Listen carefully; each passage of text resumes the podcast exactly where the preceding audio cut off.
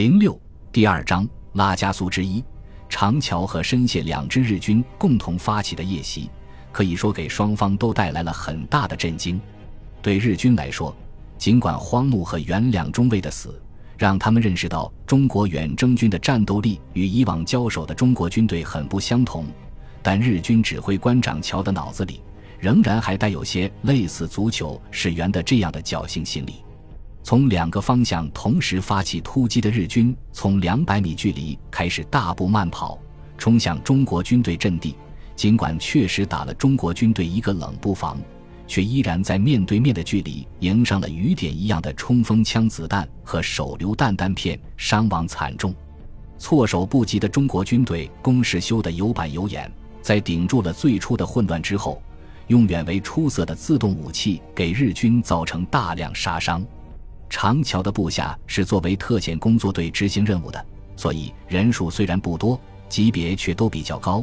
这样的编程给中国军队送去了意料之外的丰硕战果。白天的战斗中，消灭了两百名日军，最高级别的只是中尉。在日军送上门来的夜袭中，却击毙了两个大尉和一个中尉。那嘎特遣队的番号都在这一仗给打没了。这次战斗本来是日军主动发起。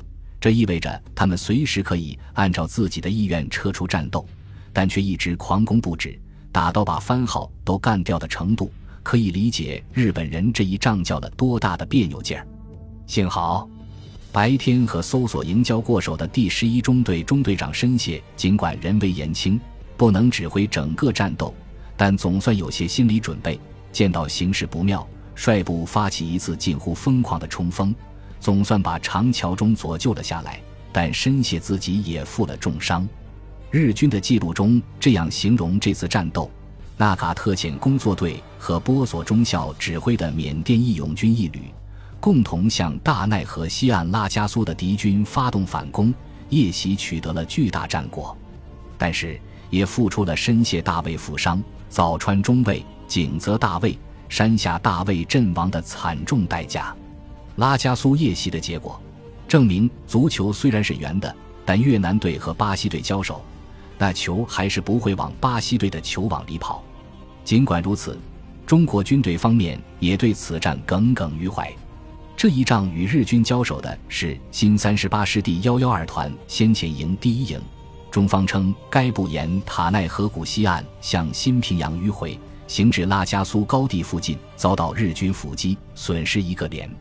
此战，中国军队阵亡了一个连长，人员损失不在日军之下。令人恼火的是，阵亡的中国军队大多数竟然不是死在日军手下，而是被波索中校率领的缅甸伪军在夜袭中砍杀。历史学家黄仁宇当时是远征军的一名军官，他在给国内采写的稿件中提到过此战，称战斗中还有一名美军军官被日军俘虏。当时远征军在暂时撤离阵地时，要带他一起走，他不肯出隐蔽部，结果被日军俘获。日军没有记录在这一战中活捉过美军，只提到在夺取的敌军阵地中发现了身着夹克的白人军官尸体，看来是美军的顾问人员。说来令人哭笑不得，驻扎在印度的中国远征军部队是史迪威按照美军标准进行训练的。技战术修养在当时的中国军队中可说首屈一指，但是也不由自主沾染了美军当时的致命缺陷——回避肉搏战和白刃战。波索中校的缅甸伪军人人一口缅刀，在深夜摸进中国军队阵地进行的突袭中，造成了比武士道的日军更大的损失。此战以后，时任新三十八师师长的孙立人。下令吃了窝囊亏的远征军士兵人人背一口大刀，严格训练白刃战技术。这一口大刀可以砍人，也可以开路，竟然成了印缅战场中国军队的一种标志。这以后，像拉加苏夜袭这样的便宜，日军再没占着。天亮了，日军到底火力上吃亏太多，被迫后撤。此时，日军第五十五、第五十六两联队已经乘坐汽车赶到战场。井上贤大尉隶属的这批日军增援部队赶到前线以后，战局开始发生逆转。在日军第五十五、第五十六联队主力的猛烈反击下，中国军队开始陷入守势，主动发起反攻，而且进展顺利的中国军队为何会进入守势呢？原因竟然是兵力不足。中国军队在前线的部队只有一个陈明仁的第幺幺二团，其他中国和美国在印部队都在休整训练，根本没有出动。以一个团发动这样一场反攻，是不是有点近乎儿戏？中国远征军从印度发起的归国之战，起因竟然有些偶然。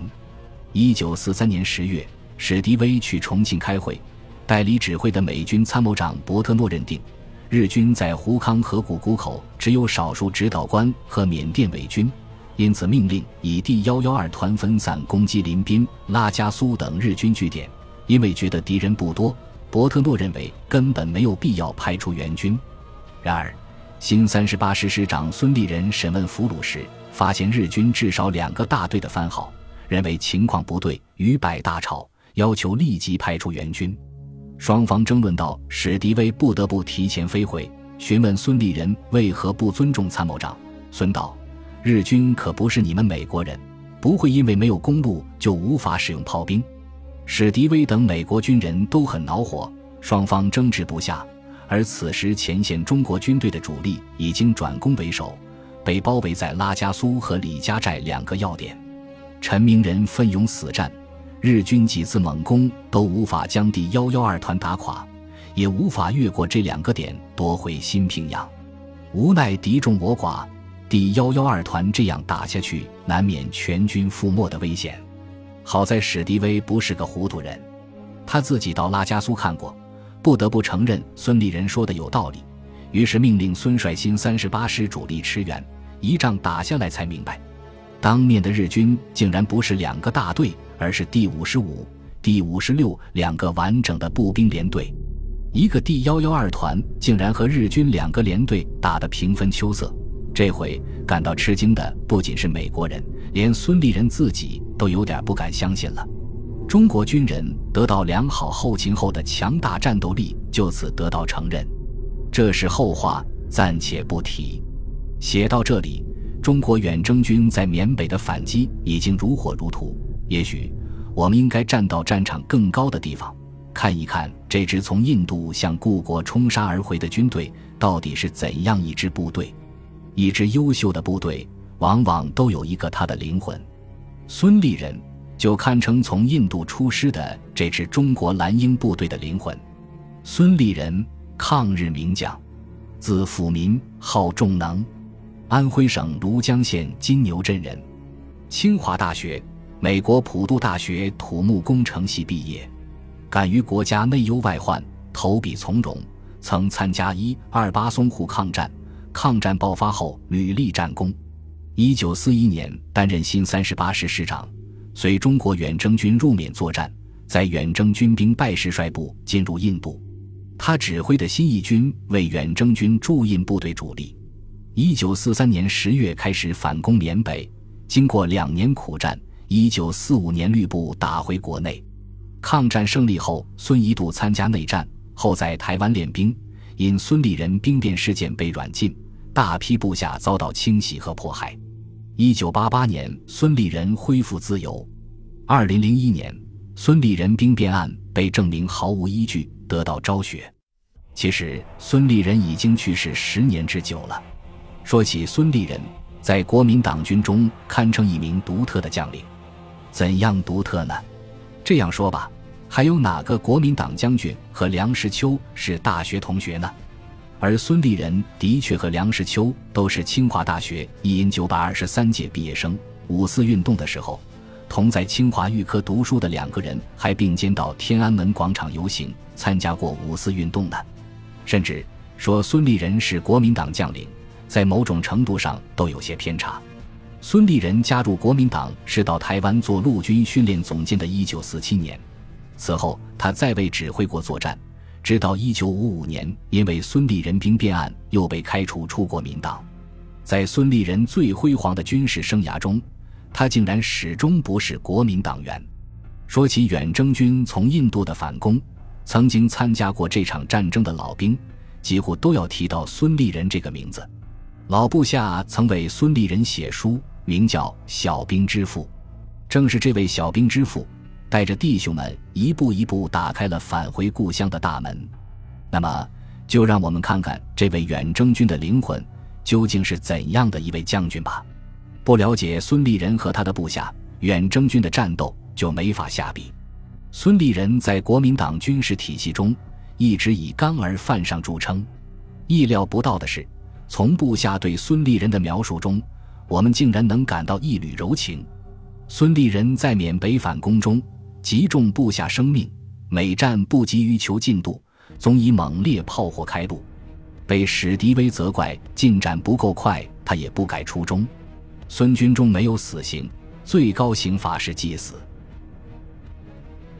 本集播放完毕，感谢您的收听，喜欢请订阅加关注，主页有更多精彩内容。